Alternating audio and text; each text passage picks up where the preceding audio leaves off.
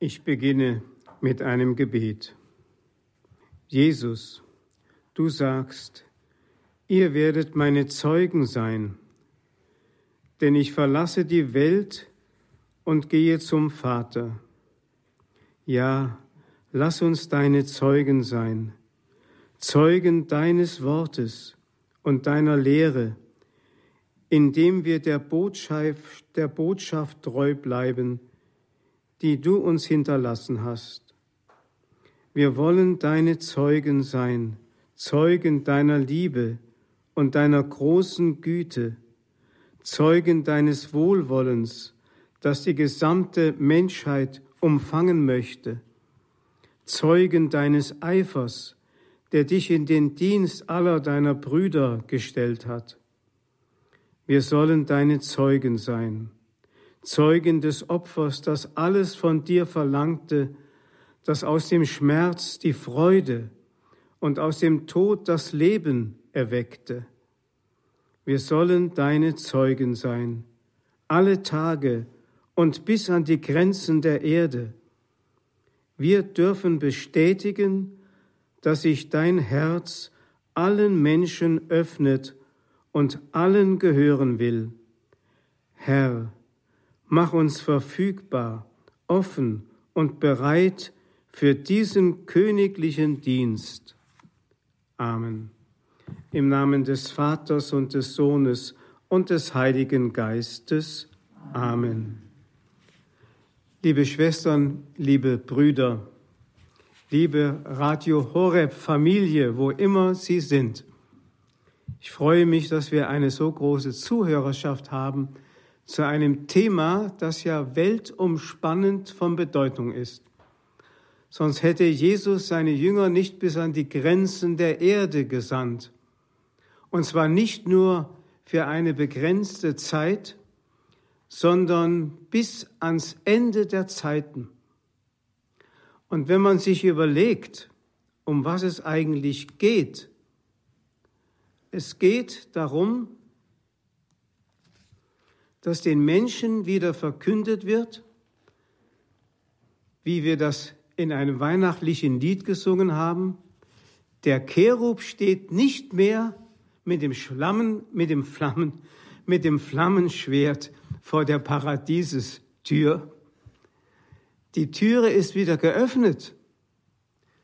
Wir sind eingeladen einzutreten. Jesus hat diese Türe weit geöffnet. Und jetzt kommt das Merkwürdige. Viele Menschen haben inzwischen sich in der Wüste, in die sie entlassen wurden, als das Paradies für sie nicht mehr der Wohnort blieb, weil sie durch die Sünde sich von Gott getrennt haben. Sie haben die Wüste so zum Paradies umzugestalten versucht, dass sie heute gar nicht mehr zurück wollen. Wenn sie heute mit der Botschaft kommen und sagen zum Beispiel am Ostersonntag von der Kanzel herunter, liebe Gemeinde, ich habe euch eine frohe Botschaft zu übermitteln.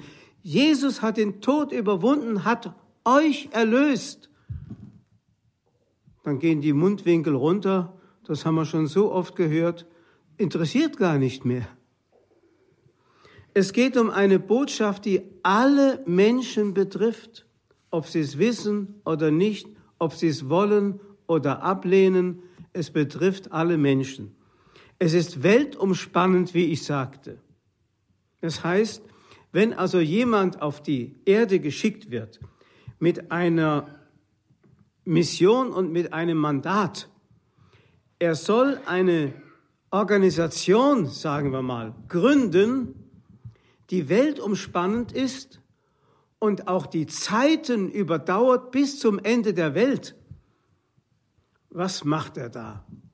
Das ist eine herkulische Aufgabe, eine solche, eine solche Organisation zu gründen, die so weit alles umfasst und auch alle Zeiten umgreift.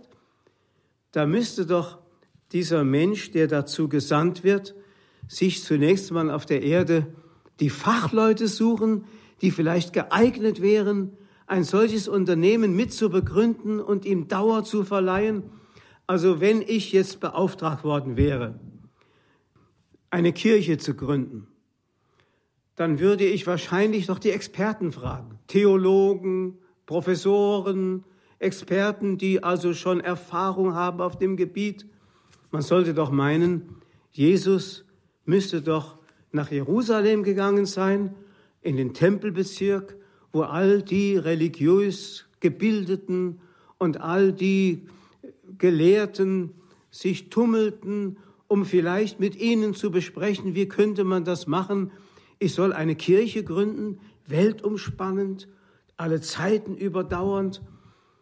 Aber wenn man betrachtet, wie Jesus vorgegangen ist, ich will es mal ganz krass sagen, er hat sich ein paar Deppen ausgesucht, ein paar Handwerksburschen, Leute, die man eigentlich für so etwas überhaupt nicht für geeignet halten konnte. Gucken sich diese Typen mal genauer an. Sehr interessant, diese Apostel da, die Apostel sein sollten. Der Simon Barjona, Großmaul, Großmaul. Und dann in der entscheidenden Stunde total versagt. Ein anderer hat ihn verraten und ans Messer geliefert. Die Jünger sind weggelaufen, als es dann darauf ankam, ihrem Meister beizustehen. Unterm Kreuz war dann nur noch Johannes zu finden. Mit dieser Mannschaft sollte ein weltumspannendes Werk begonnen werden. Ich kann mir vorstellen, dass Jesus vom Kreuz herunterblickend nur noch ein Torso, einen Trümmerhaufen gesehen hat. Frustration pur, Erfolglosigkeit pur. Merkwürdig ist nur, dass der Prophet Jesaja im Kapitel 53 schreibt, der Gottesknecht hat Erfolg. Erfolg. Da muss man genau hinschauen, was ist der Erfolg des Reiches Gottes. Also eine spannende Geschichte, also wir sagten schon, es gibt diese frohe Botschaft, das Paradies ist wieder geöffnet. Das muss weitergesagt werden. Die Leute müssen wissen, dass das, was sie als Paradies bezeichnen, dass das eigentlich ja nur ein kümmerlicher, ein armseliger und zeitbedingter Ersatz ist, der gekennzeichnet ist durch Krankheiten, durch Leiden, durch alle möglichen Schwierigkeiten, die sich uns hier auf der Erde entgegenstellen. Am Schluss ist der Tod und dann ist alles aus. Gott sei Dank darf ich einem Sterbenden auf dem Sterbebett sagen, Freund, du hast mehr Zukunft als Vergangenheit. Die Türe steht für dich weit offen. Ich erinnere mich an eine Begebenheit, als ich noch Gefängnisseelsorger in Kassel war, hatte ich nebenher eine Zeit lang auch einige Stationen des städtischen Klinikums zu betreuen. Und da kam ich eines Tages in ein Zimmer, in dem, wie auf der mir zugewiesenen Liste stand, ein katholischer Mann als Patient lag. Den wollte ich besuchen. Ich komme also in das Zimmer. Dort ist ein Einzelbett. Da liegt ein älterer Herr. Ich stelle mich als Pfarrer vor. So, Sie sind Pfarrer, dann kommen Sie doch mal her. Ich ging zu ihm ans Bett. Setzen Sie sich mal hier zu mir auf die Bettkante. Ich setzte mich auf die Bettkante. Geben Sie mir mal Ihre Hand. Ich gab ihm meine Hand. Schauen Sie mir in die Augen. Ich schaute ihm in die Augen. Und jetzt sagen Sie mir, gibt es ein Leben nach dem Tod oder nicht? Das war für ihn jetzt existenziell wichtig. Das wollte er nicht aus meinem Mund hören als eine Floskel, das wollte er von meinen Augen ablesen. Da sehen Sie einmal, wie das Evangelium sich verbreiten muss. Zeugnishaft. Und wenn ich so bedenke, dass man heute das Arbeitsrecht in der Kirche so ändern will, dass es gar nicht mehr darauf ankommt, wie dein Privatleben ist.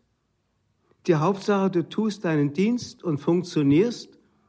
Du kannst ansonsten zu Hause machen, wie du willst, leben, wie du willst. Dann bildet die Kirche nur noch Funktionäre heran, aber keine Zeugen mehr.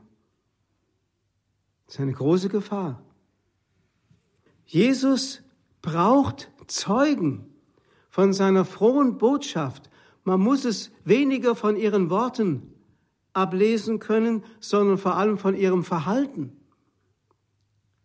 Warum hatte Petrus, ich habe es ja schon gesagt, zu dem Gelähmten gesagt, schau mich an, damit er in den Augen des Petrus sehen konnte, das Leben, das unvergängliche Leben, in den Augen des Petrus sehen konnte, Christus, der in ihm lebte. Denn aus dieser Kraft heraus hat er gewirkt und gepredigt. Also wenn unsere Predigt nicht das lebendige Zeugnis Christi ist, sondern nur ein Stück abgelesenes aus dem Internet oder irgendwie referiertes aus irgendeinem Konzept, das mir vorliegt, dann ist das keine Verkündigung. Deswegen mag ich das, mag ich das Wort Referent schon mal gar nicht. Gemeindereferent, was sagt das? Früher hat man gesagt, Seelsorgehelfer. Das hat man dann ins Lateinische übersetzt und hat dann gesagt, Pastoralassistent. Das ist genau dasselbe. Das heißt, Pastoral ist Seelsorge und Assistere heißt helfen, ist ein Seelsorgehelfer. Das ist ein wunderschönes Wort. Oder früher sagte man Fürsorger, für jemanden da sein, Sorge haben für jemanden. Da spricht das Herz ja mit. Aber dann wurde daraus ein Sozialarbeiter. Und man merkt schon an der Sprache und an der Sprachregelung, wie wir immer mehr wegkommen von dieser herzlichen Art vom Umgang des Menschen mit dem anderen. Ich lese im Kapitel 10 bei Lukas. Danach suchte der Herr 72 andere aus und sandte sie zu zweit voraus in alle Städte und Ortschaften, in die er selbst gehen wollte. Er sagte zu ihnen, die Ernte ist groß, aber es gibt nur wenig Arbeiter. Bittet also den Herrn der Ernte, Arbeiter für seine Ernte auszusenden. Geht ich sende euch wie Schafe mitten unter die Wölfe. Nehmt keinen Geldbeutel mit, keine Vorratstasche und keine Schuhe. Grüßt niemanden unterwegs. Heilt die Kranken, die dort sind, und sagt den Leuten, das Reich Gottes ist euch nahe. Wer euch hört, der hört mich. Und wer euch ablehnt, der lehnt mich ab.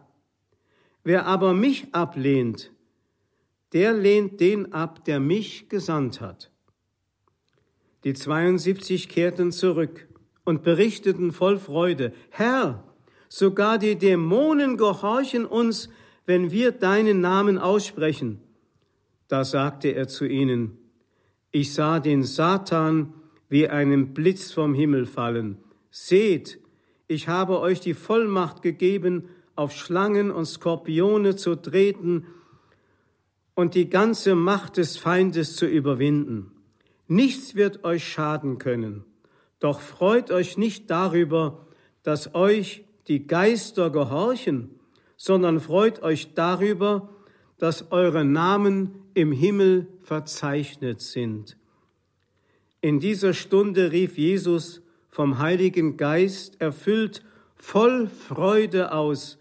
Ich preise dich, Vater, Herr des Himmels und der Erde, weil du all das den Weisen und Klugen verborgen, den Unmündigen aber offenbart hast. Ja, Vater, so hat es dir gefallen. Diese Stelle birgt eine Summe und eine Fülle von Weisheiten und Wahrheiten.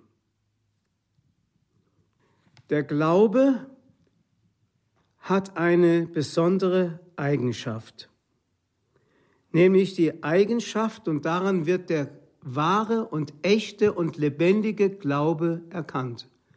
Er hat die Eigenschaft, überzufließen, sich zu verströmen, sich auszubreiten, weitergegeben zu werden, das ist ein Drang. Der heilige Paulus sagt, es liegt auf mir wie eine ein Drang, ein, ein Zwang. Ich muss das Evangelium verkünden. Nicht, weil er von Gott dazu gezwungen wurde, sondern weil einfach in ihm dieser Drang war, es muss weitergegeben werden. Wenn ich in der Wüste bin und sehe die Menschen am Verdursten und weiß einen Brunnen und eine Quelle, dann muss ich denen doch die Quelle mitteilen, damit sie alle gerettet werden können. Selbstverständlich. Und wenn wir die Quelle gefunden haben, dann müssen wir es weiter erzählen. Es geht gar nicht anders. Das ist das Besondere. Diese Freude muss uns einfach erfüllen. Freude am Glauben. Begeisterung nicht aus einer momentanen Stimmung heraus, sondern vom Heiligen Geist gewirkt. Eine Begeisterung, die ansteckend ist. Freude am Glauben. Also ohne den Drang zur Weitergabe ist der Glaube nicht echt. Man muss sich tatsächlich einmal fragen, ganz ehrlich, wie viele Menschen habe ich bereits von meiner Freude am Glauben angesteckt? Wie viele Menschen habe ich bereits für Christus gewonnen? Muss man sich wirklich mal fragen. Im Evangelium wird berichtet von einem jungen Mann, der zu Jesus kam und fragte, wie kann ich das ewige Leben gewinnen? Also ich bin jetzt ungefähr 58 Jahre im priesterlichen Dienst. Mich hat selten jemand gefragt, immerhin dieser alte Mann, aber mich hat selten jemand gefragt, wie kann ich das ewige Leben gewinnen?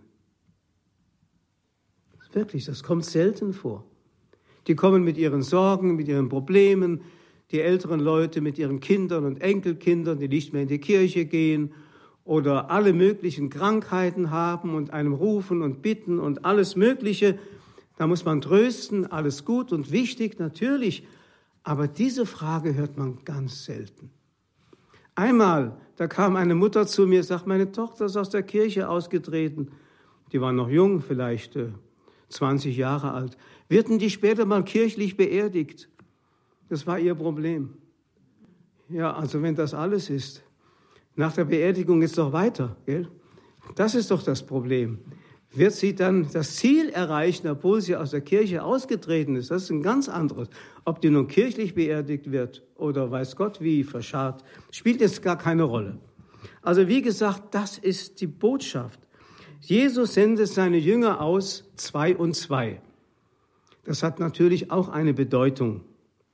Der heilige Franz von Assisi, der hat ja versucht, das Evangelium so wortgemäß zu imitieren, als es nur möglich war. Wenn Sie mal nach Assisi kommen, waren Sie wahrscheinlich schon, dann sehen Sie in der Oberkirche, die ja geschmückt ist mit den Fresken des berühmten Malers Giotto kurz nach dem Tod des heiligen Franziskus ist damals schon dieses riesige Bauwerk errichtet worden über dem Grab des heiligen Franziskus. Da sehen Sie ein ganzes Bildband des Lebens Jesu entlang den Wänden auf beiden Seiten und darüber ein ganzes Band mit dem Leben des heiligen Franziskus, Szenen aus seinem Leben, die genau den Evangelienszenen zugeordnet sind, so dass man also genau sehen kann, aha, der heilige Franziskus hat das und das und das alles umgesetzt auf seine Weise, wie wir heute auch dazu beauftragt sind, auf unsere Weise das Evangelium so zu interpretieren, wie es zeitgemäß ist. Das heißt nicht eine andere Botschaft, nicht irgendeine Meinung, sondern in der zeitgemäßen Weise das Evangelium verkünden. Und da ist es merkwürdig, dass ausgerechnet über dem Bild von der Himmelfahrt Christi das Bild von der Vogelpredigt ist, wie Franziskus den Vögeln predigt. Was hat nun die Himmelfahrt Christi mit der Vogelpredigt zu tun? Ganz einfach. Nämlich, bevor Jesus in den Himmel auffuhr, hat er den Jüngern gesagt, geht hinaus in die ganze Welt bis an die Grenzen der Erde und verkündet das Evangelium allen Geschöpfen, also nicht nur den Menschen, sondern allen Geschöpfen, also auch den Vögeln. Das ist unglaublich, denn der ganze Kosmos ist durch die Sünde des Menschen in Unordnung geraten, wie der heilige Paulus das ja sehr deutlich sagt, und wartet auf die volle Wiederherstellung mit Seufzen und Stöhnen, die volle Wiederherstellung der Kindschaft Gottes. Das ist die Botschaft. Und dann hat Franziskus es so gemacht, dass er seine Jünger ausgesandt hat. Er wollte wie Jesus und ja, wie Jesus einmal sagte, die Füchse haben keine Höhlen, die Vögel haben, Entschuldigung, die Füchse haben ihre Höhlen, die Vögel haben ihre Nester, aber der Menschensohn hat keinen Ort, wo er sein Haupt hinlegen kann. Und so wollte Franziskus auch nie ein Zuhause haben. Er wollte immer der Pilger sein, der Fremde. Einmal kam er ja nach Assisi zurück, da hatten die Brüder von ihm gemeint, sie würden ihm was Gutes tun, beziehungsweise die äh, Bürger von Assisi wollten ihm was Gutes tun und haben ihm ein Haus gebaut. Und da ist er, die waren aber noch nicht fertig, ist er aufs Dach gestiegen, hat alle Ziegeln wieder abgedeckt und hat gesagt, also kommt nicht in Frage. Und eines Tages hat ein Bruder zu ihm gesagt, äh, Bruder Franziskus, in deiner Zelle ist das und das passiert. Dann hat Franziskus gesagt, ich habe keine Zelle und hat diesen Raum nie wieder betreten. Er wollte keine Klöster gründen, sondern er wollte immer der Pilger, der Fremdling sein und er schickte dann seine Brüder aus, zwei und zwei, so wie Jesus sie ausgesandt hat, zwei und zwei, damit sie das Evangelium verkündeten. Denn wenn man in Gemeinschaft ist und Glaube kann nur in Gemeinschaft erlebt und gelebt werden. Das ist ganz wichtig. Ich sage es noch einmal, Glaube kann nur in Gemeinschaft gelebt und erlebt werden. So hat Franziskus sich an diese himmlisch gruppendynamische Regel gehalten und hat seine Jünger zwei und zwei ausgesetzt und das ausgesandt. Das war natürlich auch ein gewisses Hilfsmittel, wenn zum Beispiel der eine gepredigt hat und gewaltig, also das Wort Gottes verkündet hat, dann hat der andere immer die Leute darauf aufmerksam gemacht. Jetzt pass auf, was der zu sagen hat, das ist ganz wichtig. Ja, der andere hat den anderen dann immer sozusagen assistiert und ihm äh, und ihm Schützenhilfe gegeben und die Leute aufmerksam gemacht und wenn einer eingeschlafen ist, ihn wieder aufgeweckt und so. Also Zwei und zwei, das war ganz wichtig. Und das gibt natürlich eine Hilfe, ist doch klar.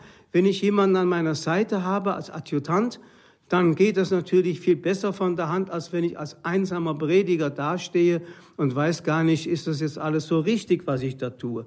Also ich finde, es ist eine wunderbare Regel, zwei und zwei. Und so sollten auch heute die Verkünder des Wortes oder auch die Priester in der Kirche unbedingt Gemeinschaft haben. Glauben Sie mir, wenn mich die Seminaristen, ich war ja eine Zeit lang in Heiligen Kreuz im Priesterseminar als Spiritual, wenn mich die Seminaristen fragten, was denn für das spätere Priestersein wichtig sei, da habe ich gesagt, unter anderem, ganz wichtig ist Gemeinschaft. Wenn ihr keine Gemeinschaft habt, könnt ihr euren Glauben und eure Begeisterung nicht bewahren. Ich habe jetzt festgestellt, dort wo ich zu Hause bin, das sind so ein paar arme indische Priester und auch afrikanische Priester, die eingesetzt werden in unseren Bistümern. Die müssen sich da irgendwo eine Wohnung suchen. Die haben weder eine Mahlgemeinschaft noch eine Gebetsgemeinschaft, noch eine Lebensgemeinschaft mit einem anderen Priester, nicht einmal im Pfarrhaus mit dem Pfarrer zusammen. Ich lade jeden Donnerstag solche Priester zum Mittagessen ein. Jeden Donnerstag ist bei uns indischer Tisch. Da kommen die Inder und dann, die freuen sich richtig, Gemeinschaft zu haben. Wie wichtig ist das? Und einmal in der Woche ist fast zu wenig. Die brauchen Austausch, die brauchen Bestätigung, die brauchen ähm, Hilfe auch im, im, im Gebet, in der Zuwendung, im Gespräch. Und vor allem geht es auch um die ganz persönlichen Dinge oft, die sie einmal loswerden müssten. Also zwei und zwei ist die himmlische Gruppendynamik, die Jesus der Kirche verordnet hat. Gemeinschaft haben. Es heißt ja, wie Papst Benedikt einmal gesagt hat, wer glaubt, ist nie allein. Man muss auch daraus ein Imperativ machen. Wer glaubt, darf nicht allein bleiben. Darf nicht allein bleiben. Und dann heißt es, Jesus sandte 72 aus, zu zweit, in alle Städte und Ortschaften, in die er selbst gehen wollte. Wie ist das zu verstehen? Mir kam einmal der Gedanke, dass Jesus in diese Ortschaften kommen wollte durch seine Boten. Verstehen Sie? Dass er also nicht persönlich als Mensch dorthin gehen wollte oder konnte, weil er gar nicht alles abdecken konnte durch seine Person, durch seine menschliche Person, aber dass er die Jünger dahin schicken wollte, wo er hingehen wollte, durch sie vertreten zu sein, damit sie sozusagen als Gemeinschaft, und Sie wissen, Gemeinschaft ist auch immer Abbild des dreifaltigen Gottes, denn Gott ist ja auch Gemeinschaft, dass Sie also ihn dort vertreten sollten und durch sie wollte er bei ihnen präsent sein. Ja, wie geht das? Das geht doch nur, wenn sie in derselben Wahrheit sind und in derselben Wirkungsvollmacht, die Jesus in sich hatte. Und die hat er ihnen tatsächlich gegeben. Er hat sie ausgesandt und hat zu ihnen gesagt, heilt die Kranken, und treibt Dämonen aus und sagt den Leuten, das Reich Gottes ist euch nahe.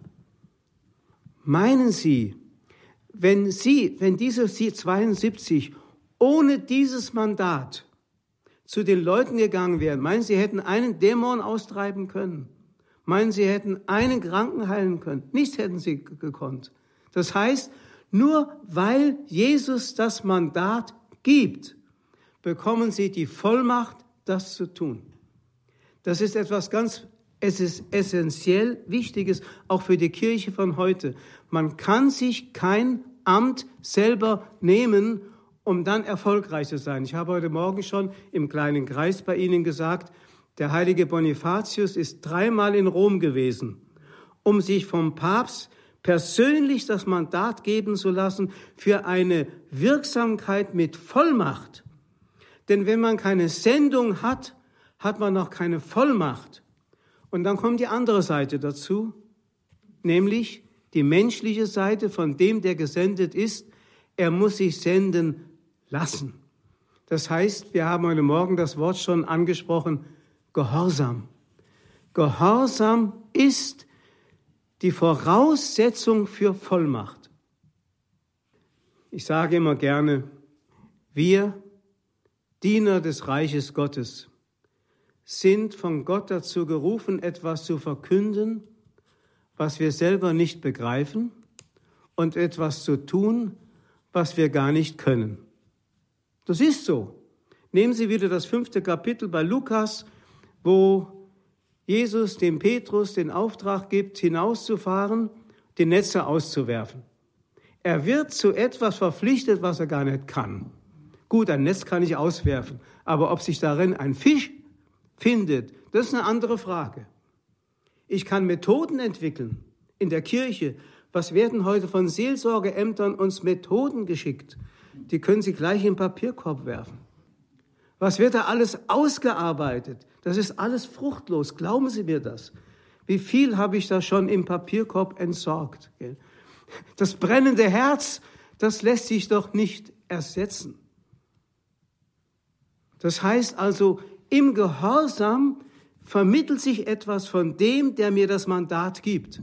Nur im Gehorsam. Und da auf einmal ist das Netz gefüllt bis zum letzten Rand. Es heißt sogar, dass es ein Déjà-vu-Erlebnis gab. Nach der Auferstehung Jesu wird die ganze Szene noch einmal nachgestellt. Jesus sendet seine Jünger zum See Genezareth zurück nach Galiläa und dort wollte er sie treffen. Und der Petrus, dem fiel nichts Besseres ein, als zu sagen, wir gehen fischen. Und dann fuhren sie hinaus. Und Ergebnis? Null. Kein Fisch wurde gefangen. Sie sehen, die Methode allein, obwohl er ein erfahrener Fischer war, die Methode allein bringt nichts.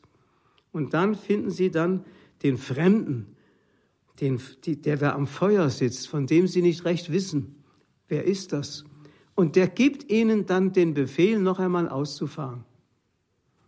Und das tun Sie dann im Gehorsam. Es ist interessant, dass man manchmal Gott erkennt, ohne es zu wissen. Es gibt also eine Erkenntnisebene im Herzen, die beim Verstand noch gar nicht angekommen ist. Denn so wird diese Szene auch geschildert. Da heißt es, ähm, sie erkannten ihn nicht, obwohl sie wussten, wer er war. Das ist kurios. Es gibt so etwas, dass also sich etwas vermittelt im Herzen, was im Verstand noch gar nicht angekommen ist.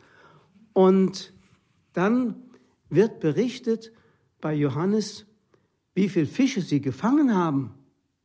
153 genau gezählt. Natürlich, wer gibt die Antwort, was das bedeutet? Heute Morgen habe ich schon gesagt, Hieronymus, der große Bibelgelehrte, der wusste also, warum Jesus 600 Liter Wasser in Wein verwandelt hatte. Der wusste auch, warum es nur 600 und keine 700 waren. Das wusste der heilige Hieronymus auch. Und er wusste auch, warum es 153 Fische waren. Er sagte, zur, zur Zeit Jesu gab es in der ganzen römischen Welt bekanntermaßen nur 153 Völker, die man kannte. Und das Mandat Jesu ging ja dahin, geht hinaus und verkündet allen Völkern bis an die Grenzen der Erde das Evangelium. Die 153 war, symbolisierten also alle Völker auf dieser Erde, die natürlich mehr als 153 sind. Aber selbst das war noch nicht richtig erkennbar und ist erst im Nachhinein den Jüngern deutlich geworden. Und wissen Sie wann? Am Pfingstfest. Am Pfingstfest als der Heilige Geist auf dieses kleine, verschüchterte Häuflein kam. Sie waren eine kleine Organisation. Ich habe vorhin davon gesprochen, da wird einer beauftragt, eine Organisation zu bilden, weltumspannend. Sie waren eine kleine Organisation und durch das Pfingstfest wurden sie auf einmal ein Organismus. Das ist ein Unterschied. Ein etwas Lebendiges. Und der Organismus war gebildet durch das, durch, den, durch das Herz und das Haupt, das Christus ist. Der fügte das alles so zusammen, dass auf einmal in ihnen derselbe Geist lebendig wurde, den sie vorher an Christus hatten wirksam werden sehen. Derselbe Geist mit derselben Vollmacht. Auf einmal war die Angst weg. Auf einmal war Begeisterung da, Mut, Courage, die Türen sprangen auf, Petrus ging hinaus und da kam das Volk zusammen und dann hat er gepredigt und dann heißt es in der Apostelgeschichte, an jenen Tagen waren in Jerusalem Pilger aus allen Völkern der Erde versammelt. Da hat Petrus die 153 begriffen. Am Pfingstfest. Jetzt wusste er, was Menschenfischer war. Meinen Sie, der hätte früher gewusst, was ein Menschenfischer ist?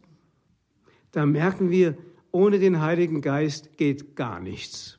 Und ohne die Begrifflichkeit der Kirche als Organismus geht auch wieder nichts.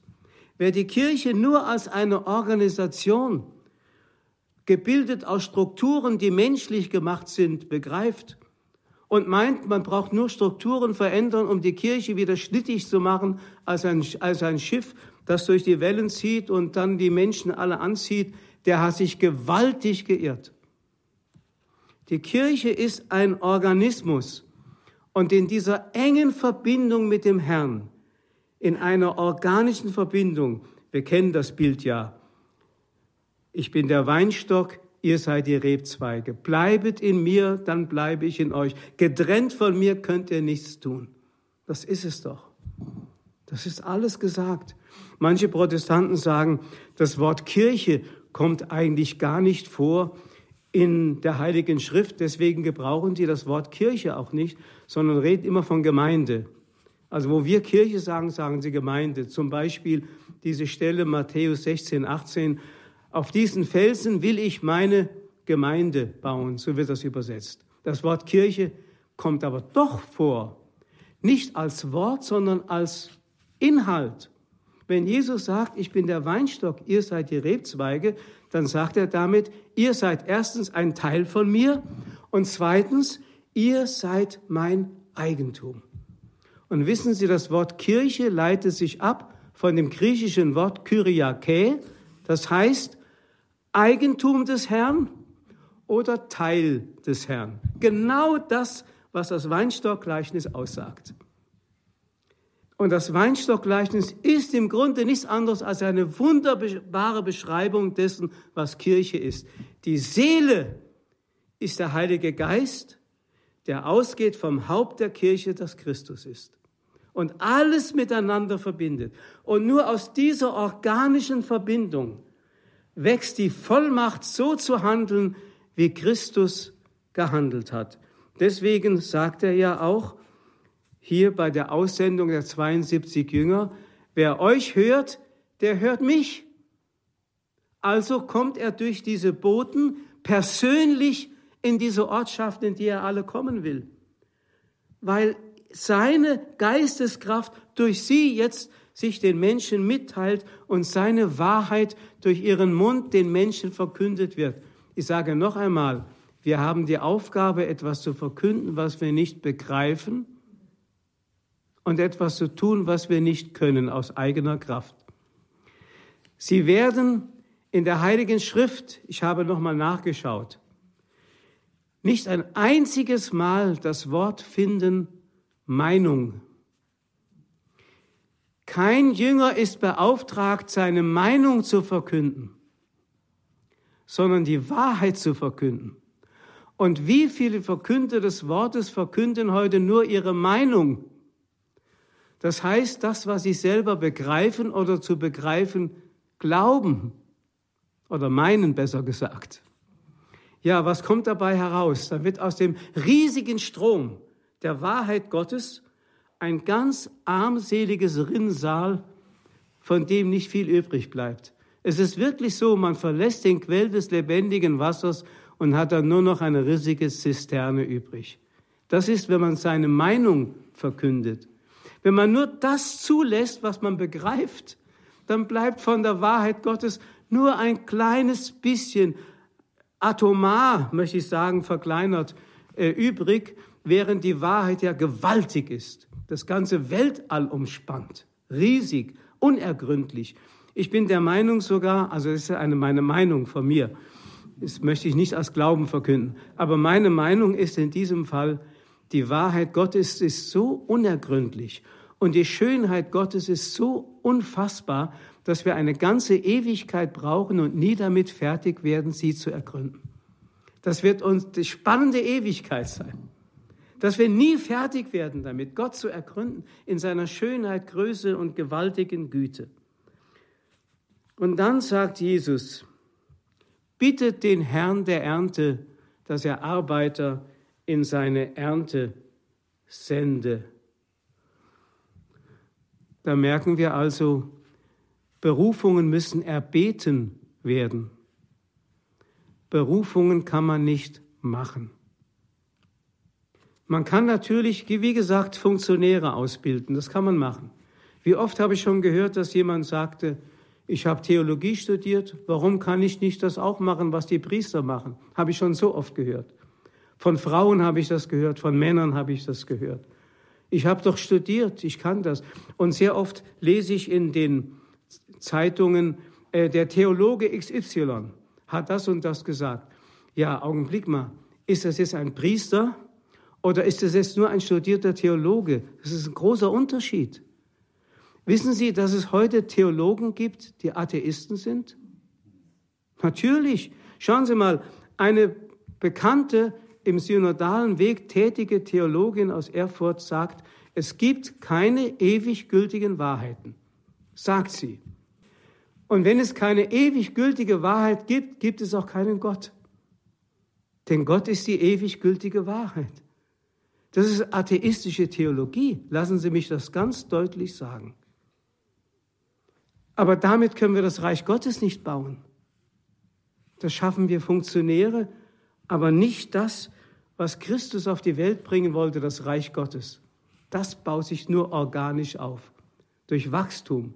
Und Wachstum kann der Mensch nicht geben. Wir können säen und wir können das Ackerreich aufbereiten, können wir alles machen. Aber Wachstum können wir nicht geben. Das ist organisch, das Reich Gottes. Deswegen muss es erbeten werden, erbeten werden. Die, die Diener im Reiche Gottes und die an der Ernte Beteiligten im Weinberg des Herrn, die müssen gesandt werden. Und man muss den Herrn immer wieder bitten, sende Menschen.